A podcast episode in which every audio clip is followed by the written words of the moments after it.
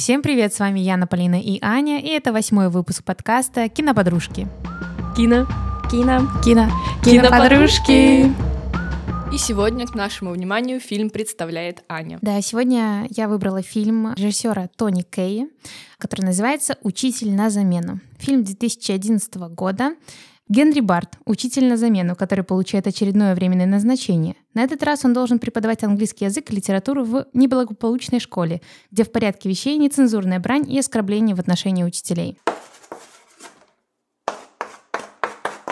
Девчонки, вы посмотрели его, что вы чувствуете? Ну, я его смотрела не в первый раз, поэтому мои чувства, если честно, можно описать одним словом — норм. Содержательно. Я его посмотрела первый раз, через 12 часов посмотрела второй раз. И понимаю, что на самом деле, если я посмотрю еще пять раз, то что-то новое я там для себя найду. Это mm-hmm. для меня классно. Круто. Тогда поделюсь тоже своими впечатлениями о фильме. Я его сейчас э, посмотрела спустя, наверное, три или четыре года после первого просмотра и осталась на самом-то деле немножко под другими впечатлениями, но все еще такими же яркими. Я этот фильм выбрала, потому что вот спустя много времени а так или иначе я к нему возвращалась. И именно такие фильмы я стараюсь выбирать, которые остаются в моей голове. И именно такими фильмами хочется с вами делиться и с нашими слушателями, потому что мне кажется, это действительно стоящая картина. И если там есть какие-то, возможно, противоречивые какие-то вещи, ну, мы их сегодня обсудим, то, я думаю, в любом случае этот фильм достойный. Я бы хотела у вас спросить, что вообще в вашей жизни означало слово «школа», и был ли у вас, возможно, один, возможно, два, возможно, несколько преподавателей, учителей, которые на вас как-то повлияли? Я просто знала, что туда нужно ходить, и это обязательно. Но два учителя для меня были очень важны. Это учитель математики и учитель истории, которые повлияли и которые помогали что-то допонимать и что-то для себя брать. Но к школе я отношусь на самом деле немного негативно. Желание иногда было туда ходить такое мизерное. У меня воспоминания о школе хорошие, но, честно говоря, я это чувствую так, как будто это было сто лет назад. И с каждым днем это все дальше, дальше и дальше, и все как-то размывается. Я даже думаю, что я университет закончила как будто лет 10 назад, хотя это вообще далеко не так. Что касается учителей, опять же, из-за того, что все размывается, возможно, какие-то негативные моменты в том числе, в принципе, мне кажется, что у меня все учителя в той или иной степени очень даже неплохие были. Что касается тех, кого я могу выделить, наоборот, в хорошем качестве, передаю привет Дарье Олеговне. Передаю ей тоже привет. Ждала, когда ты ее назовешь. Да, этот человек, который, ну, очень на меня повлиял. Для наших слушателей э, Дарья Олеговна была учительницей у Полины в школе, а у меня она уже была преподавателем в университете. С Аней мы ее еще познакомим. Я только о ней очень много слышу, но уже прям хочется увидеться. Я поделюсь тоже своими впечатлениями. Наверное, у меня что-то схожее с Полиной. Я многие моменты уже забыла, и что-то, возможно, даже исказилось э, и не будет являться действительностью. я после просмотра пыталась просто задать себе вопрос, ну, там, был ли у меня хоть один учитель, который мне прям, ну, как у вас, Косякова Дарья Олеговна, слишком много. Да. И я искренне понимаю, что, например, у меня в школе не было ни одного учителя, который прям мне врезался в мои, мои воспоминания таким образом, что он был каким-то не таким, как все. И вот мне интересно было вас послушать. Ну хорошо, окей. Фильм был снят в 2011 году. Карл Ланд, написавший сценарий к фильму «Учитель на замену», ранее некоторое время сам работал учителем на замену, как и, собственно, главный герой этой картины. И, что интересно, сам главный актер Эдриан Броуди, я думаю, что многие э, с ним знакомы, вы уж тем более. Да, мы кореша с ним. Это мой бывший. Зависаем с ним частенько на квартирке. Замечательно. Э, тогда вы точно знаете, что у него папа был учитель учителем, мама фотографом. Да, он упоминал. Да. Когда на даче у него сидели. Вот, но я думаю, что вот эти частички его биографии как-то, возможно, тоже ему помогли в этой роли. Если говорить вообще об этом невероятном актере, по моему мнению, он является самым молодым юным лауреатом премии «Оскар», а в категории «Лучший актер главной роли». И эту премию он получил в 29 лет. Поэтому можно... Но не за этот фильм, правильно? Но не за этот фильм, за фильм «Пианист», безусловно, да. Но в любом случае мы можем отдать должное этому актеру, он шикарный. В а... «Пианисте». В «Учителе на замену» тоже прекрасно. Да нет, я люблю Эндрина Броуди. Вы ж криша, не забывай. Ну что ж, фильм начинается с кадров э, каких-то случайных людей, которые рассказывают о том, что они работают учителями, и как-то краешком задевают тему того, как они вообще, в принципе, стали учителями, либо каким образом они как-то относятся к школе, возможно, они там не должностью учителя занимаются, а какую-то другую. Да, это были случайные люди, которых опросили прямо на месте, и, ну, естественно, их нашли по каким-то связям, но в любом случае эти люди говорили и рассказывали о своей жизни. То есть это добавляет такую остроту фильму и задает такой хороший тон. И среди всех этих э, героев затесался наш Эндриан Броуди, тот же Генри, который тоже рассказывает о своих впечатлениях.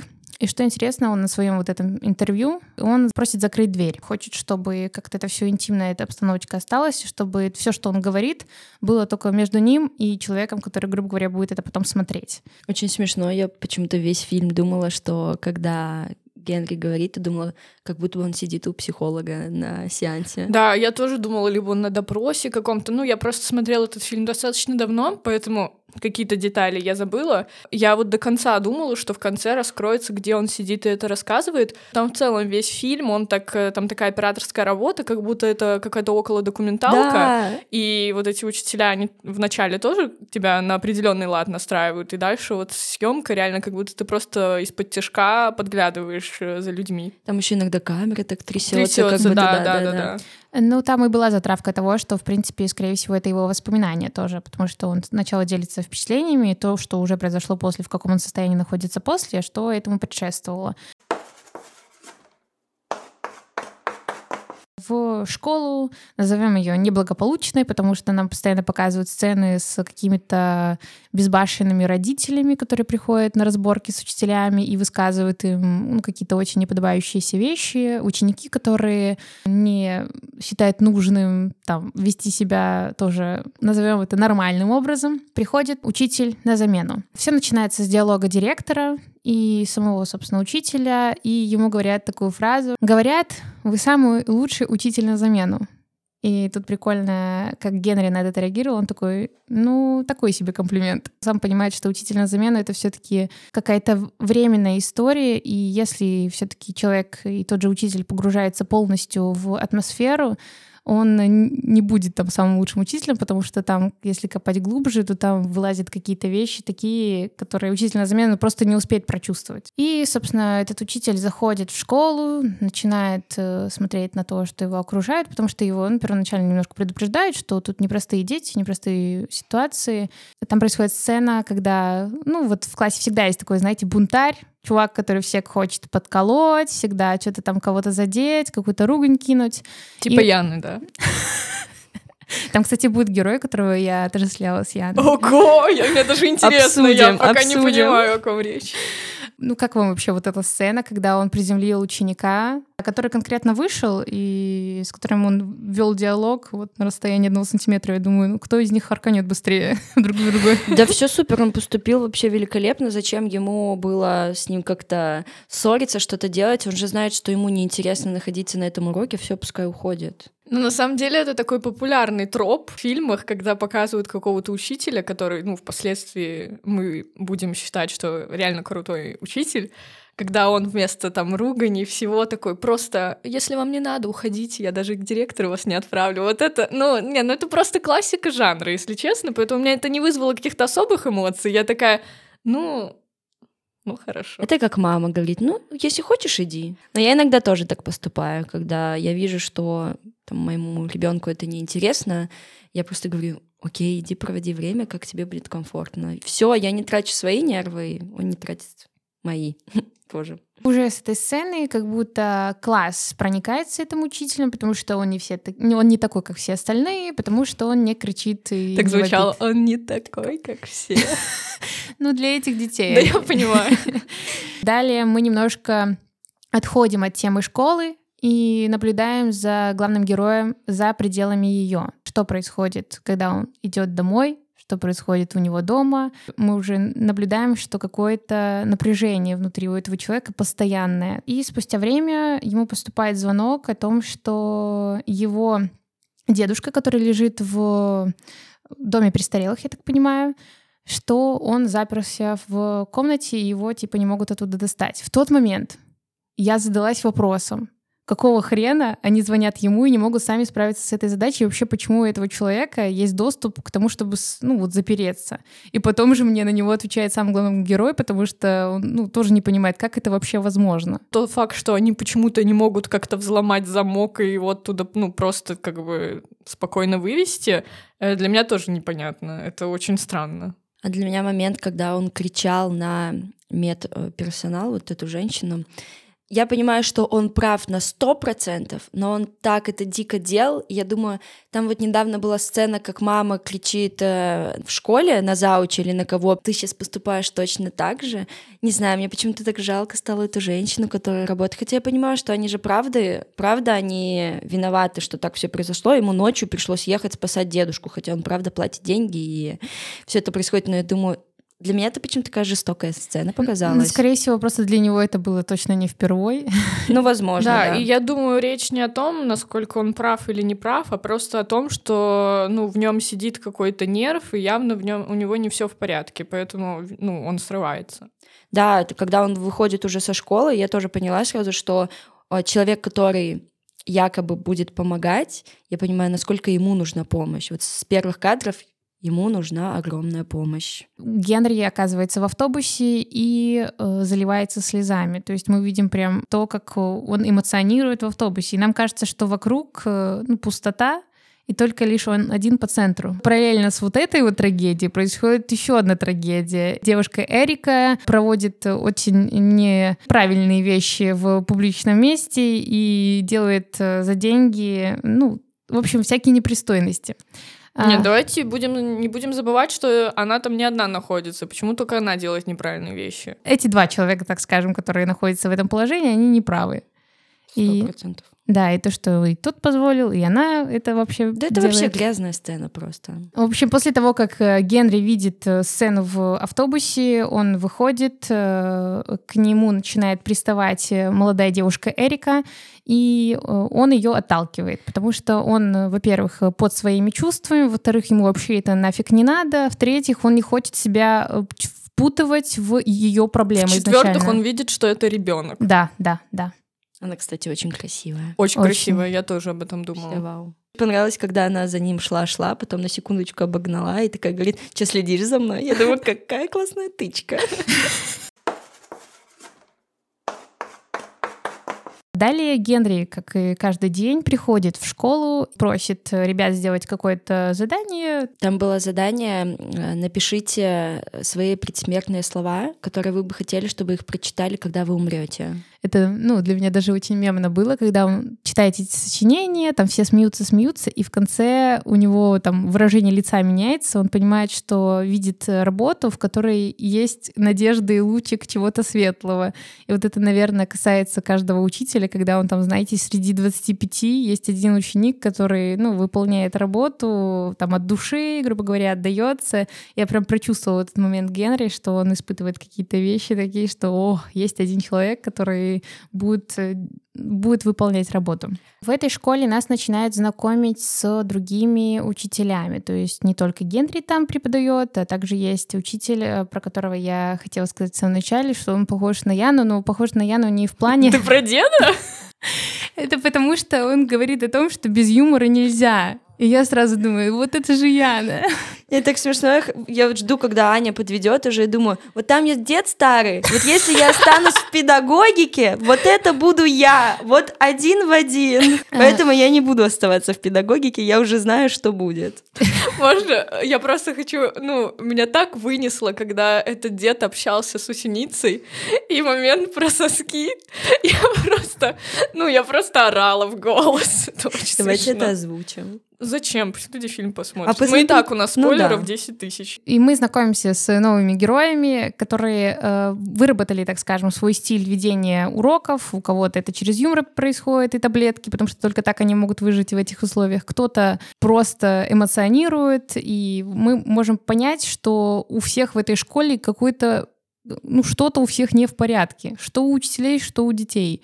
У всех какой-то крик души постоянно происходит. Потому что работать с такими детьми ты не можешь быть нормальным человеком. А А, это потом еще будет показано, как это случается. А там вот как будто зациклено. Дети работают с такими учителями, а учителя работают Да, с такими я, детьми. я согласна, что там все, А еще приходит- вместе. А еще приходят домой, и там им говорят, какая ты толстая, похудей и так далее. И это все зациклено. Это все такой круг. Но мне кажется, наверное, вот если выходить из этой ситуации, я бы, мне кажется, так делала, а, постоянная смена учителей тогда должна, наверное, была быть, потому что, ну, они же сходят с ума с этими детьми. Если у вас такая школа, попробуйте такой, пожалуйста, вариант, потом скажете, работает это или нет. Генри опять встречает э, девчонку Эрику, и уже здесь он зовет ее к себе домой.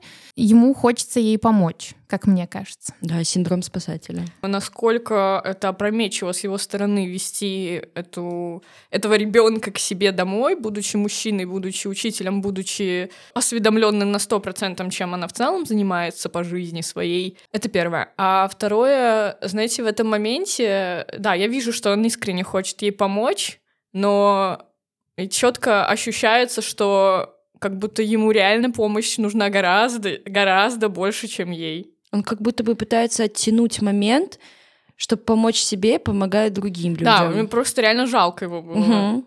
Приводит Эрику к себе домой и как бы ведет с ней разговоры. Она первоначально думает, что как бы она сейчас должна выполнить свою работу. Эрика понимает, что ей не нужно делать какие-то непристойные вещи, а, и что без этого ее Генри примет. И Генри как бы ее просто выслушивает и отталкивает даже ее в какой-то мере, потому что э, ну, она, она прям явно к нему пристает. В этот момент он ее спасает. Ну, это понятно. Она привыкла жить в таком ритме, что если ты не угодишь, ты не выживешь. Это ее способ выживания. Хотела бы опять вернуться к школе. Момент, когда малой, какой-то просто подросток, ловит кошку и с остальными детьми ну, над ней издевается, возможно, даже убивает. Диалог, который происходит дальше в кабинете у, я так понимаю, это Психолог. психолог, да. Психолог. У него вот спрашивают Генри напрямую, что ты чувствуешь? Мальчик отвечает, я в ловушке, как эта кошка. И я в тот момент думаю, господи, что у этого ребенка внутри? Да, я, если честно, даже не поняла, он это искренне говорит э, или это он еще так шутит, потому что если он искренне это говорит, ну, это жутко. Даже если он шутит, это, наверное, даже еще более жутко. Да, очень жуткая сцена, и она прям меня очень сильно выбила из фильма. Еще там момент был в школе, когда вот э, тоже вот этой женщине, психологине, звонят чьи-то родители и говорят, что у сына диагноз, да, у него там проблемы с концентрацией внимания, ему нужно больше внимания, а учителя не дают ему должного внимания. И меня на этом моменте так тоже прикольнуло. Я думаю, ну, окей, что ты в школу звонишь и орешь, чувак, ты родитель, удели своему ребенку внимание. Ну, это тоже классная история с тем, что, типа, учителя должны... Ну, они что-то, конечно, должны, безусловно, там их работа, но сколько у них детей, а у, у тебя один единственный ребенок, может, ты тоже что-то с ним сделаешь, как-то поговоришь. Это проблема, мне кажется, 80% родителей почему-то считают, что школа должна воспитывать детей. Перекладывание ответственности. Просто Да. родители не хотят быть ответственны за то, что их ребенок какой-то, ну, не такой, ну, так это назовем, как все, и думают, что школа должна переделать ребенка. Да, поэтому и идет такое жесткое обвинение всегда учителей. В принципе, нас периодически в этом фильме кидывают в истории жизни учителей э, и некоторых детей. Можем остановиться на еще такой отдельной героине, как Мередит. Дальше середины фильма начинают показывать то, как она э, находится у себя дома и что у нее дома происходит. И ее взаимодействие с отцом. Что интересно, в этой сцене нам показывают только Мередит. То есть нам не видно лицо отца, ни его эмоций, ничего но мы прям, я прям четко чувствую, что ну, происходит какое-то неправильное действие, потому что он начинает говорить о том, что ей нужно похудеть, о том, что ей нужно там поменяться, о том, что она все делает неправильно, и все дальше и дальше ее заталкивает, заталкивает, и ты в этот момент понимаешь, а, вот почему она такая. Вот почему ей так плохо, вот почему у нее такие все противоречивые вещи внутри происходят. И очень грустно, что она еще училась в такой школе. Возможно, если бы она росла в другом обществе с другими детьми, и все было бы немножко по-другому, а так у нее и в школе какой-то буллинг, не какой-то, а прям огромный буллинг в школе, и дома у нее буллинг, и она просто, она не знает, куда деться ей. Далее нам так кратенько закидывают удочки про директора школы. То есть вначале затравка того, что ей недолго осталось, потом еще одно подтверждение того, что... Ну, недолго осталось на посте директора школы. Вот, потом затравка, что как бы она точно уйдет.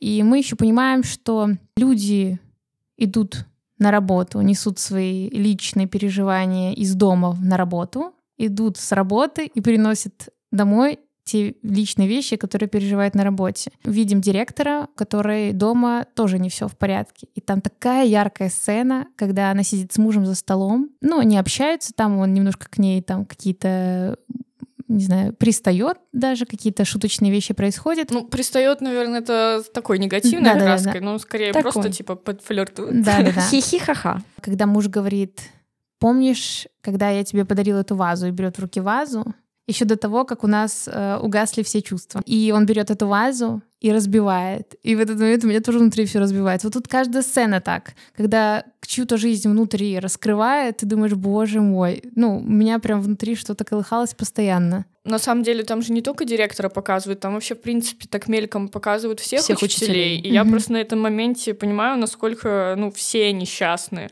Э, в этом фильме. и учителя, и ученики. Ну, не то, что прям что-то ужасное происходит, вот скорее как раз-таки это безразличие абсолютное друг к другу. У всех происходит какое-то непонимание, недопонимание, отсутствие взаимодействия. Да, и про безразличие тоже был один учитель, э, который приходит домой, жена смотрит телевизор, ребенок сидит э, в ноутбуке полностью туда погруженный, и ну, ноль реакции на человека. Э, и потом этот учитель возвращается в школу, а, прислоняется к забору. Генри говорит, ну, спрашивает, интересуется, все ли у вас в порядке, потому что человек выглядит, ну, очевидно, что у него не все в порядке. Да, и... он как будто какой-то какой-то тюремный заключенный, да, который да, да. держится. Там еще забор такой, да, в решеточку. И он прям спрашивает, все ли у вас хорошо, все ли в порядке. Он такой, боже, вы меня видите? Спасибо вам большое, что вы меня видите. И Да, и уходит, да, потому что он, видимо, ощущает себя Никем. невидимкой, да, просто пустым местом. Генри, он же ходил как, такое, как на свидание с коллегой. Да. Да, да, да, с коллегой. И я туда... Она рассказывает, чем она занимается, они там мило общаются. И, по-моему, там уже были сцены, что они даже вместе. Нет, они... Нет, это... Ну, как я понимаю, они не вместе. Ну, просто, типа... Поцеловались после свиданки. Ну, да. окей. И я просто выписала, мне это так э, позабавило. Она рассказывает, чем она занимается вне школы, и спрашивает у него, а вы чем живете? И он отвечает, решая проблемы по мере их поступления. И я думаю, вот опять еще это доказательство, что ему нужна помощь. Да, еще потом показаны, ну, вот как раз-таки потом Эрика приготовила ужин, он еще поздно вернулся, она там пообижалась на него, что было довольно мило. А потом показывается момент, как они идут вместе сдавать тест на ВИЧ, ну, точнее, Эрика сдает тест на ВИЧ, Генри ее просто привел. И потом они идут в магазин, и там, ну, такой очень... Э, Милый момент, да, как да, они... очень классный. И я вообще люблю истории, скажем, общо. люблю истории, когда показана дружба между взрослым человеком и ребенком, ну, причем такая искренняя, без каких-то там странных э, вещей. Генри абсолютно к ней относится вот как э, к младшей какой-нибудь там сестре своей, допустим. И это офигенно. И как она ему кольцо дарит, просто они такие в этот момент хорошие. Да, кстати, это кольцо потом еще в конце так вот акцент на этом кольце делается. Да, и вот в этот момент я уже такая, да, ну вот видно, что, ну, реально они нуждались друг в друге. Да. Да, нам еще показывается еще одна героиня, э, которая тоже немножко задевали слова учеников периодически. Это психолог школы, и к ней приходит ученица, которая там не хочет э, вести себя адекватно и нормально, которая не ходит на уроки, либо если ходит, делает это просто для галочки. И в этот момент срывается еще один человек этого фильма, э, психолог, хотя, казалось бы, это единственный человек, который должен ну, всегда держать себя себя в строю и так далее. И она высказывает ей достаточно такие откровенные вещи, которые ребенок ну, не воспринял бы так как взрослый человек. И она, конечно же, посылает эту психологиню. Не, ну вообще-то я бы тоже послала, потому что она... Я понимаю, почему она срывается, и я понимаю абсолютно, о чем она говорит. Ну, в целом она же, конечно, поступает, ну, неправильно. Она не должна была так делать. Да. Но у нее просто очень сильное ну, выгорание просто, просто случилось, при, взрыв. Прикипи, да, накипело. Да, но хорошо, что находится э, хоть один человек в педагогическом э, составе этой школы, который ее выслушивает и дает какие-то советы. И она и говорит ему напрямую, что это единственный человек сейчас рядом, который, ну, с которым можно поговорить.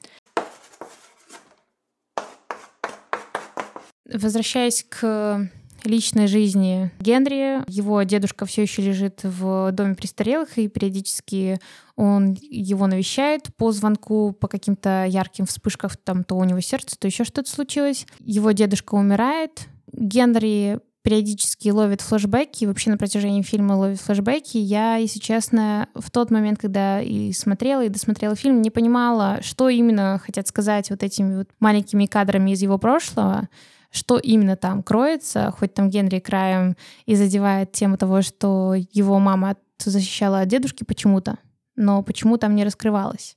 Вот поняли ли вы? Как я это вижу. Во-первых, зачем показаны эти кадры? Это о том, что у него это болит, он вспоминает маму, это для него действительно большая травма.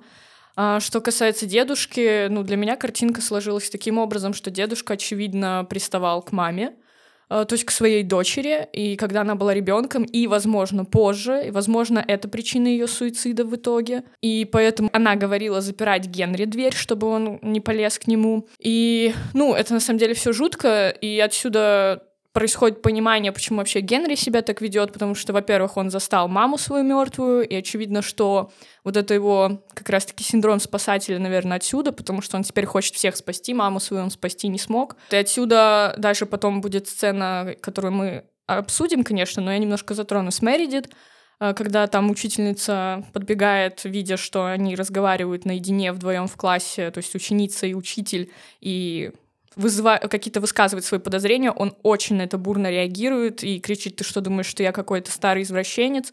Это его очень задевает, потому что очевидно, что он в разговоре с Эрикой, когда они обсуждают дедушку, он рассказывает свою историю, он как бы не хочет это произносить вслух, но он все понимает. Его так задевают подозрения его коллеги именно из-за того, что он знает, что его дедушки как раз-таки, ну, к сожалению, действительно старый извращенец. Говорит это человек, с которым вроде как у них, э, ну, что-то романтическое происходило. Да, вроде как хорошие отношения. Доверительные.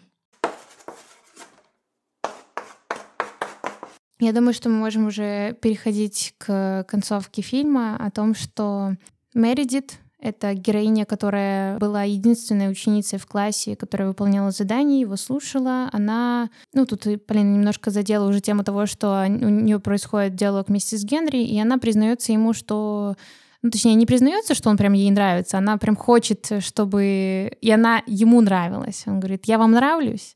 Он говорит, да, ну, конечно, в этом «да» не звучит, что в каком-то романтическом плане, а как э, человек, как э, подросток, как будто единственный человек, который ее увидел, это даже было так и произнесено, что Генри видел э, всю внутреннюю Мередит. Она убегает и планирует свой суицид дома. Не, ну она его планировала как будто давно. Да. Просто ну... это одна из тех вещей, которые... Сподвигла.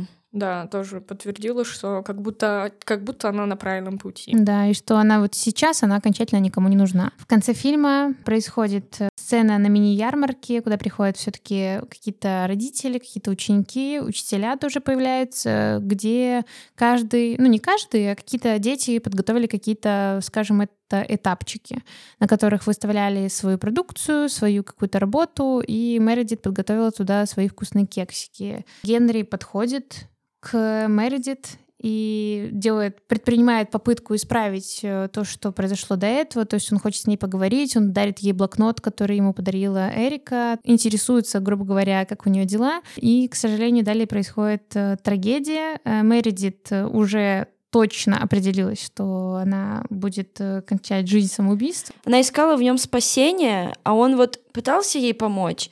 Ну, но у него не, не получа... до конца. Не получается да. у него что-то, да. К сожалению, происходит трагедия. Мередит э, прямо на празднике съедает кекс, в который подмешало какое-то вещество, которое ее убивает. Это происходит при всех. Э, все, конечно же, в ужасе. И Генри там пытается сделать какие-то попытки, потому что понимает, что вот секунду назад она была жила, он с ней разговаривал, и, возможно, у него в этот момент там и вина, и все эти вещи сложились, потому что он мог что-то сделать, ну, по его мнению. Генри возвращается домой, ему звонят э, с, со службы, ну, точнее, с госпиталя, где делали анализы для Эрики по ВИЧу и по всем этим э, заболеваниям. Он понимает, что не может оставить Эрику просто вот там, в этом месте, где за ней присматривают какие-то чужие люди, потому что он явно к ней испытывает какие-то ну, теплые, может, это с точки зрения родительства. Ну да, наверное, какие-то отеческие такие чувства. Да, да, да. И он вот прям э, возвращается к ней, бежит к ней, она к нему. И это такая тоже достаточно теплая, хорошая сцена. В моей голове о хорошем конце, как будто он ее удочерит. Кстати, мне так не показалось. Мне показалось, он просто к ней в гости приехал и в будущем просто будет посещать. Я это выписала так, как раньше он навещал постоянно дедушку и да, заботился о нем, он, а да. сейчас mm-hmm. он будет о Эрике заботиться, но ничего дальше не будет, он просто... Да, ну, в принципе, он ничего дальше и не должен не делать, должен, он да. и так большой молодец, и то, что он будет к ней приезжать и условно поддерживать связь, это тоже абсолютно круто, тем более, ну, судя как бы по ее возрасту, мне кажется, там через пару лет ее уже оттуда отпустят, да. ну, мне кажется, ей там скоро совершеннолетие она достигнет. Закончим тем, что Фильм, в принципе, заканчивается сценой, где Генри сидит один, читает произведение Эдгара По. Вокруг разлетаются сухие листья, да. разорванные книжки, пустая школа, ни одного человека вокруг. Но мне эта сцена, кстати, очень понравилась, когда он читает про дом Ашеров. Во-первых, э, сам текст, да, тот, что он читает, очень описывает вообще все происходящее в этом кино. И сама сцена тоже описывает, э, что, по сути, вот человек один, и вот в этом хаосе существует. И вокруг никого. Да, и вокруг никого. Да. Типа, эта сцена, это и есть все это кино. Поделитесь, пожалуйста, своими цитатами, которые, возможно, вы записали себе. Мне было трудновато выписать цитату, потому что ну, в этом фильме как будто много таких вещей говорят, которые похожи на что-то стоящее. Почему-то они в меня не сильно попадали. Ну, даже не то, что не попадали, они в меня попадали, но я такая, ну, ну я не хочу, типа, это брать как цитату. Вот, мне было сложно, э, но что-то все таки я нашла. это слова Генри, конечно же. Мы все одинаковые, мы все чувствуем боль. У всех нас в жизни хаос. Моя цитата, она подтверждает мою теорию. Большинство людей страдает нехваткой самосознания. Запомни это, вступая во взрослую жизнь. Ты будешь встречать таких людей, сколько бы лет тебе не было. Для меня это то, что если человек взрослый, это не значит, что он умный, не значит, что он мудрый. Нет. Не все обладают самосознанием, и нужно помнить об этом. Моя цитата звучит следующим образом. Ее озвучил возможно, мы ее даже упоминали, преподаватель школы, когда стоял э, возле забора, он сказал, «Вы меня видите?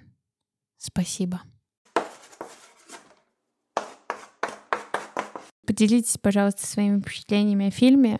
Мое заключительное слово, что я очень рада, что посмотрела этот фильм в данный момент своей жизни, когда мое эмоциональное состояние в норме и хорошее, потому что оно еще раз мне доказало, что когда у нас плохо, как мы думаем в жизни, мы думаем в тот момент, что это навсегда. На самом деле это не так, и все будет хорошо в конечном итоге. И этот фильм доказывает, что все в итоге будет хорошо. Я извиняюсь, а где там все в итоге хорошо? Это я для себя, не про а, фильм. Все хорошо. То есть, если бы я смотрела этот фильм, когда у меня было плохое эмоциональное состояние, я бы себя еще больше загнала, что жизнь такая, что все это навсегда и только все будет плохо. Сейчас я знаю, что нет, все будет хорошо. Возможно, еще будет плохо, но конечный итог все будет хорошо. Поэтому я очень рада, что сейчас я его посмотрела. Но мне еще кажется, что этот фильм э, не для всех просмотр, что его не обязательно смотреть всем. Не знаю, почему мне так кажется. Дополняя слова Яны, хочу сказать, я уверена, что этот фильм не для всех, потому что мне кажется, что на многих людей он может повлиять неправильным образом. Да. С самого начала там такое ощущение какой-то вязкости было. Хотя этот фильм, он прям погружает в какое-то состояние и держит до конца. И я не скажу, что это какое-то на самом деле хорошее состояние, достаточно депрессивное, как по мне. И вот, как правильно сказала Яна, если ты это в каком-то плохом состоянии духа смотришь, то, вероятно, это тебя может загнать э, куда-то глубже, потому что, ну, по-моему, надежды никакой этот фильм не дает, к сожалению. И еще хочу сказать, что оригинальное название этого фильма «Отчужденность», и вот это действительно стоящее название, в отличие от «Учителя на замену», который под собой подразумевает вообще ничего. Тут отчужденность, она действительно у всех, во всем, все персонажи глубоко несчастны, все, там нету ни одного персонажа, который себя чувствовал бы хорошо. Единственным светлым моментом вот является, как по мне, это дружба Генри и Эрики, и она как раз-таки заключается в том, что хотя бы кто-то становится менее отчужденным, проявляет какое-то доверие, близость. И кино о том, что нужно, ну, важно, не то, что нужно, важно понимать других людей — и самим быть понятым. Это фильм как раз-таки вот о том, что ну, все как-то неправильно, так быть не должно, но при этом это все очень депрессивно показано, очень. Поэтому я не буду это кино ну, вообще не советовать. Типа, хотите, посмотрите, не хотите, не смотрите. Мне кажется, к этому фильму ты должен как-то сам прийти, натолкнуться, но не по совету. Да. Возможно, да, возможно, вы правы. Извините, что вам его посоветовала. шучу, шучу. Ты нам его не советовала, мы его по работе посмотрели. Это рабочий момент. Да. Хотела бы сказать, наверное, что не нужно забывать о себе, что невозможно помочь другому, пока ты не предпринял попытки помочь самому себе. В этом фильме показаны прекрасные примеры какого-то альтруизма, но они, к сожалению, исходят из невозможности выдержать какую-то внутреннюю боль. Но внутри. иногда помощь самому себе как раз-таки заключается в том, что ты взаимодействуешь с другими людьми. Потому что это тоже влияет на твое эмоциональное состояние. Это тоже правда. Ну что ж, перейдем к оценкам фильма. Начнем с атмосферы фильма. У меня атмосфере стоит 7. У меня тоже 7 баллов атмосфере. У меня стоит 8 баллов. Актерская игра. Актерская игра у меня 8 баллов. Я люблю Эдриана Броуди, я люблю вообще там много классных актеров, которых я знаю. Ну, без эффекта вау, ну, хорошие. У меня стоит 9. Не знаю, просто верила в их игру, и как будто бы это, правда, для меня был документальный фильм, и их просто снимают где-то из-под тяжка. Мне тоже стоит девяточка, каких-то особых ярких вспышек какого-то чего-то актерского ваушного не было, но я была полностью погружена. Спасибо большое, выражаю благодарность огромным актерам, это было вау. По сюжету. Семь баллов. У меня восемь стоит. У меня стоит семь баллов.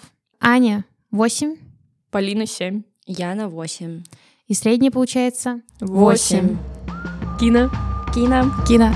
Киноподружки. Кино и, конечно же, не забывайте подписываться на нас в Инстаграме Киноподружки. Там все самые удобные ссылки для прослушивания. Пишите нам отзывы, ставьте нам лайки, сердечки, звездочки. И вообще всегда ждем вашу обратную реакцию. Спасибо большое. С вами были Аня, Полина и Яна. Любите кино и друг друга. in looking for an scapegoat. I gotta blame myself.